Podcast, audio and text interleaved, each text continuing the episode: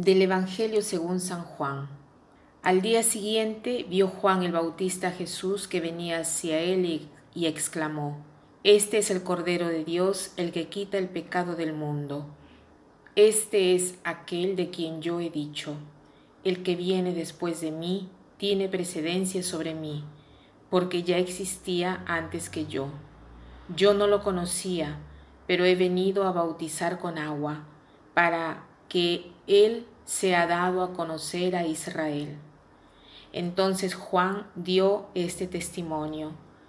Vi al Espíritu descender del cielo en forma de paloma y posarse sobre él. Yo no lo conocía, pero el que me envió a bautizar con agua me dijo, aquel sobre quien veas que baja y se posa el Espíritu Santo, ese es el que ha de bautizar con el Espíritu Santo. Pues bien, yo lo vi y doy testimonio de que este es el Hijo de Dios. Cada vez que leo este pasaje pienso, ¿por qué Jesús se ha hecho llamar por Juan Cordero de Dios? Si se han dado cuenta, cada vez que nosotros vamos a la misa, antes de la comunión el sacerdote dice, He aquí el Cordero de Dios, aquel que quita el pecado del mundo. También el sacerdote lo llama Cordero de Dios, Jesús es el Cordero de Dios, porque, pero ¿por qué Jesús es llamado así? Varias veces en el Evangelio de Juan leemos esto. Para comprender un poco más este significado de Jesús como Cordero, se necesita ver el Antiguo Testamento. En el Antiguo Testamento se ha hecho toda una preparación para la venida de Jesús y el sacrificio del Cordero era de diverso tipo, existían diversas maneras para sacrificar el cordero.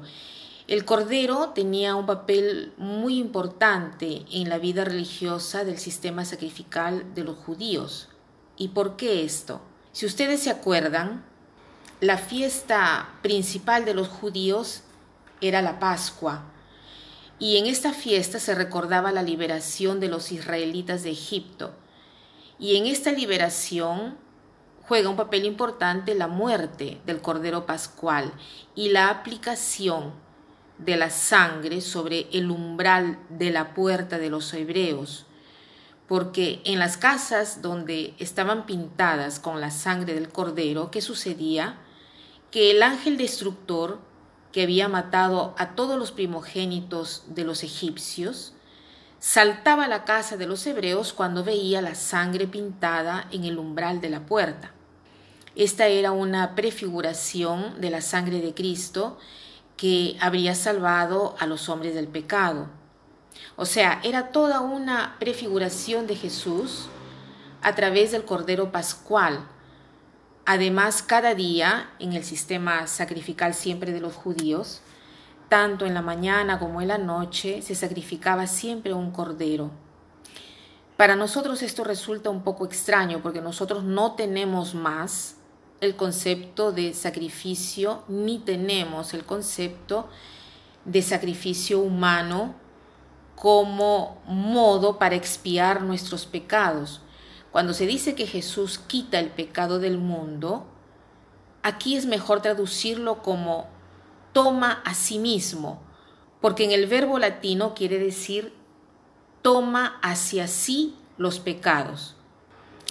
En efecto, los pecados todavía existen en el mundo, pero Jesús los ha tomado para sí. O sea, Él, que podía vivir una vida como Dios, se ha hecho hombre, ha querido compartir nuestra misma naturaleza humana y ha querido sentir, ha querido identificarse con lo mismo que prueba el hombre, incluso cuando el hombre ha pecado aunque él no ha sido pecador, no ha conocido el pecado, ha querido sufrir las consecuencias del pecado. Por eso nosotros decimos, he aquí el Cordero de Dios, aquel que quita, que toma sobre sí el pecado del mundo. Y nosotros, a través de este Cordero, a través de este sacrificio de Jesús, nosotros podemos participar en la vida de Dios. Dios se hace hombre. ¿Para qué? Para que el hombre se haga Dios y esta es una cosa maravillosa. Entonces, nosotros somos hechos para esta comunión con el Señor, para esta unión con Dios, para esta vida beata que se puede ya anticipar aquí a través de una vida más profunda de oración y de intimidad con Dios. Por lo tanto, tengamos en cuenta esto que nos dice hoy la liturgia de la palabra. Y para terminar, quiero citar una frase de Madre Teresa de Calcuta que dice así, Sin Dios somos demasiado pobres para poder ayudar a los pobres. Que pasen un buen día.